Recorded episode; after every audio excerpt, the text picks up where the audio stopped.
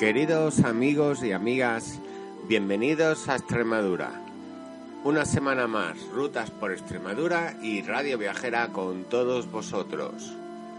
Soy Miguel Urbina y hoy nos vamos de ruta al puente romano de Alcántara, el conocido por los antiguos como Puente de la Espada.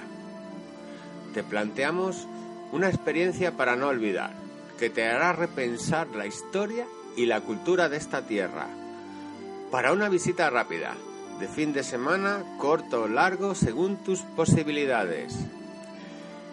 Nos vamos casi a la raya portuguesa, un lugar donde el espíritu lusitano se siente en todas sus formas. Alcántara pone a nuestro alcance un sinfín de posibilidades, pero empezaremos por conocer uno de los grandes hitos históricos a nivel mundial y que encierra una historia y leyendas que pasan desapercibidas y que son igualmente relevantes. Otra muestra de las posibilidades turísticas, culturales, históricas que a priori no esperamos y que marcará una huella imborrable. Ponte cómodo y permanece atento. Disfruta de estos momentos con las tierras, las historias y las gentes que hacen Extremadura.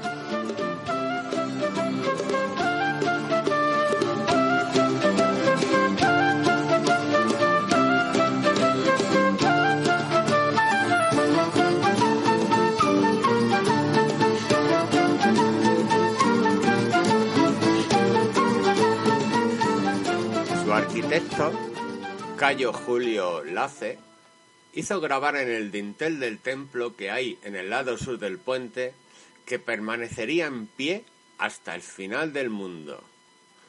Pontem perpetui mansurum in secula mundi. Desde el año 105 se mantiene desafiando no solo a los tiempos, sino sobre todo a los hombres. Sus números son increíbles. 214 metros de longitud, salvando una altura máxima de 41 metros.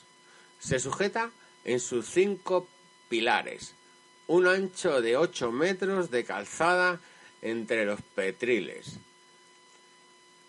La base constructiva son sillares al estilo conocido como almohadillados, por unas protuberancias que les hace ser más anchos y fuertes, además de dar al conjunto una textura muy atractiva. Están colocados en seco y con filas láminas de pizarra entre las juntas. En los que hay en la parte inferior se utilizan grapas metálicas para darles un plus de resistencia. En ambos lados había sendos castilletes que protegían el paso. Nos queda el, de la orilla norte, que se conoce como Torre del Oro, dando fe de ese carácter de fortaleza y del dinero que siempre estuvo relacionado con el tránsito de gentes y mercancías en todas direcciones. La fortaleza del puente debía ser muy importante, constituyendo un punto fuerte en sí misma y según los momentos de administraciones distintas de la villa y en el castillo del Alcántara.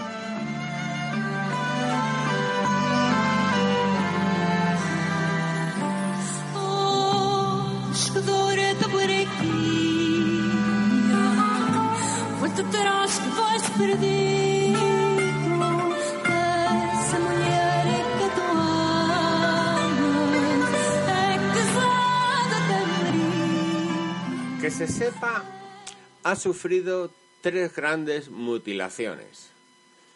En 1213 en la Reconquista, en 1648 en las guerras portuguesas y en 1809 cuando ingleses y portugueses argumentaron que impediría el paso a las tropas de Napoleón, cosa que desde luego no pasó.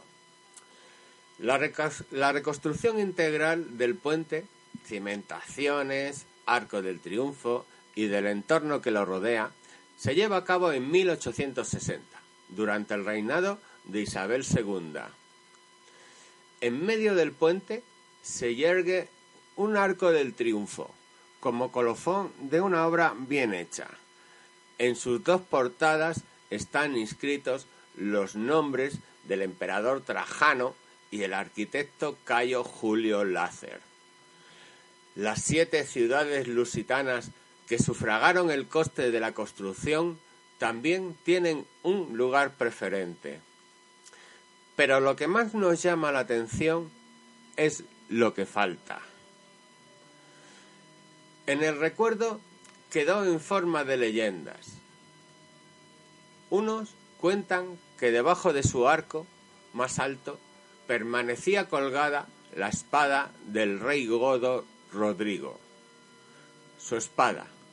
Por una razón misteriosa se había quedado colgada del arco más alto del puente, a una altura inalcanzable desde el río. Según otra versión, en el interior del puente se encontraba la espada de oro y algún tiempo después desaparecería. Otra dice que todavía se halla escondida entre los grandes sillares del puente. Desde luego, la más original es la leyenda de don Rodrigo. Algunos relatos son muy explícitos. Dicen que la gente de la ciudad contaba una leyenda sobre la espada, muchos siglos atrás. Rodrigo, el rey godo de Toledo, había llegado huyendo de los moros a Alcántara, donde murió por una traición. Su cadáver fue llevado a Viseu y enterrado allí, pero su espada fue colgada del arco más alto del puente, a una altura inalcanzable desde el río. Allí habría sobrevivido a los tiempos. Torres y Tapias, gran historiador, al mencionar la leyenda, cuenta cómo don Pelayo, iniciador de la Reconquista, llegó por el río dentro de un arca, cuando era un recién nacido, cual Moisés medieval, y fue criado y educado en Alcántara. Se ha conservado el arca en el que vino, al principio en la iglesia de Santiago, parroquia antigua y del tiempo de los godos, y de los cristianos mozárabes que había en Alcántara, y hoy se ven sus ruinas. Eso dice el amigo Torres en 1763.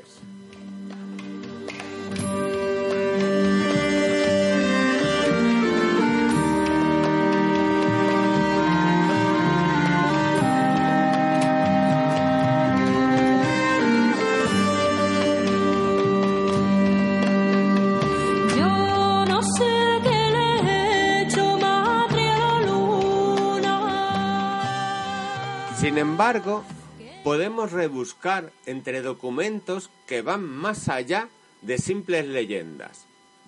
Las descripciones más antiguas, las, que conocemos, son las de los geógrafos y viajeros árabes que desde el siglo X al XII recorren al Andaluz. En el siglo X, Al-Razi nos dice, hay en Alcántara un puente sobre el Tajo del cual no se sabe haya otro parecido en el mundo. Otro, respecto a su fortaleza, el geógrafo Al-Idrisi en el siglo XII la sitúa en la provincia de Al-Kars, Alcocer de Sal, y refiere así: Alcántara es una de las maravillas del mundo en su castillo construido sobre el puente, donde está al abrigo de todo peligro, porque sólo se puede atacar por el lado de la puerta.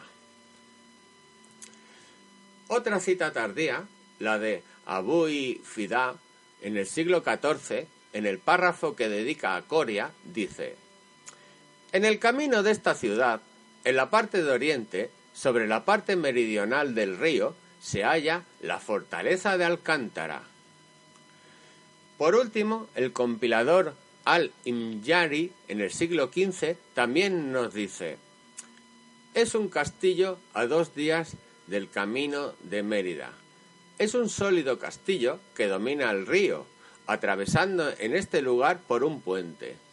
Sus habitantes permanecen a la defensiva y están a resguardo de todo ataque. En cuanto al puente, solo se puede atacar por el lado de la puerta.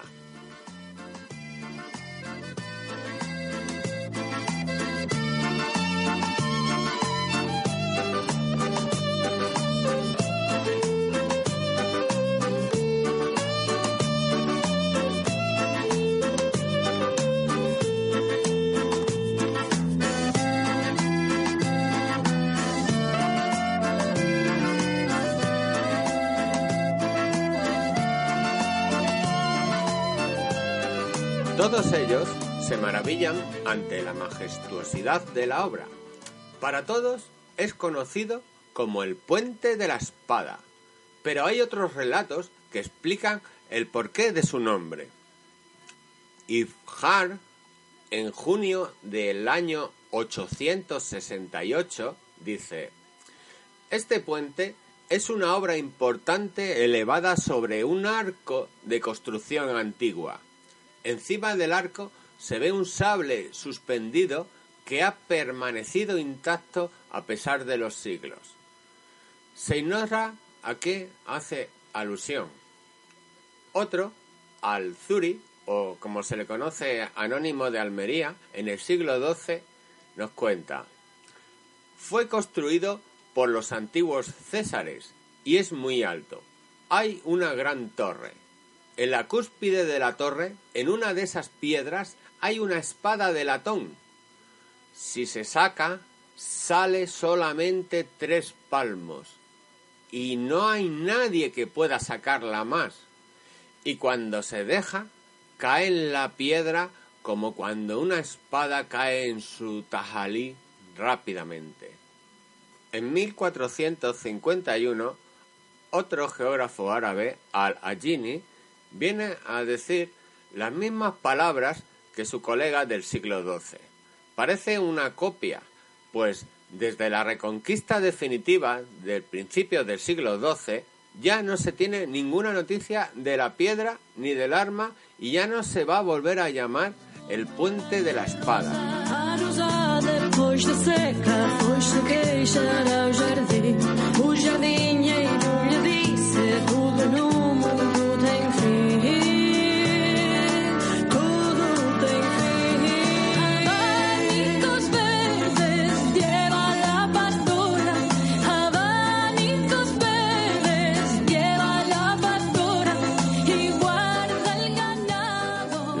Sobre el puente de la espada y el recuerdo de Excalibur nos resulta inevitable. La leyenda del rey Arturo encuentra en Alcántara una inspiración que no se había puesto de relieve.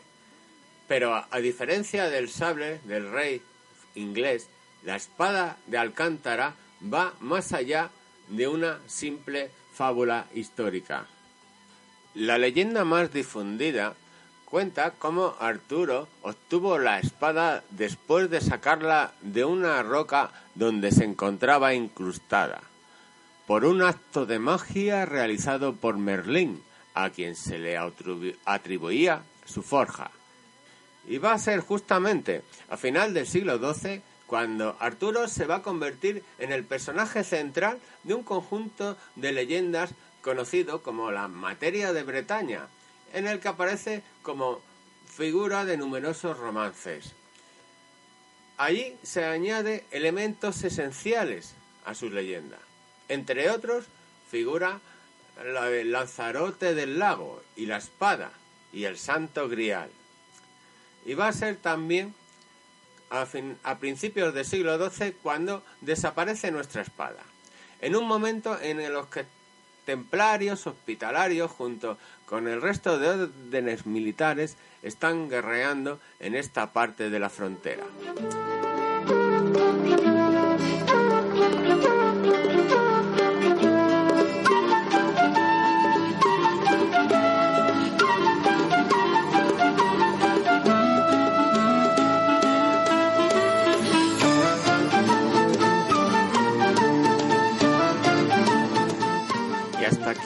Nuestro programa sobre el puente de Alcántara.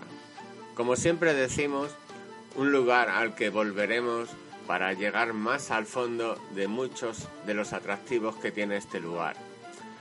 No solo el puente, la villa de Alcántara en sí misma ya merece nuestra atención, la raya portuguesa, todos los recursos que a nuestro alcance pone el lugar. La Sierra de Gata, las tierras de Coria, Cancho de Ramiro especialmente, el barco del Tajo, Alburquerque, ya en Badajoz, y la raya portuguesa, desde Idaña Bella, Monsanto o una visita al Geoparque del Alto Tajo. Son muchos los atractivos para regresar. Esperamos haber despertado tu interés. Como siempre, te esperamos de nuevo la semana que viene con otra propuesta más a estas cosas que nos gustan. No te pierdas nuestros programas en directo los miércoles a las 13 horas y los domingos a las 10 de la mañana en radioviajera.com. También puedes escucharnos cuando quieras. Nuestros podcasts están siempre disponibles en la web de Radio Viajera y en las principales plataformas de audio. Hasta siempre, amigas y amigos.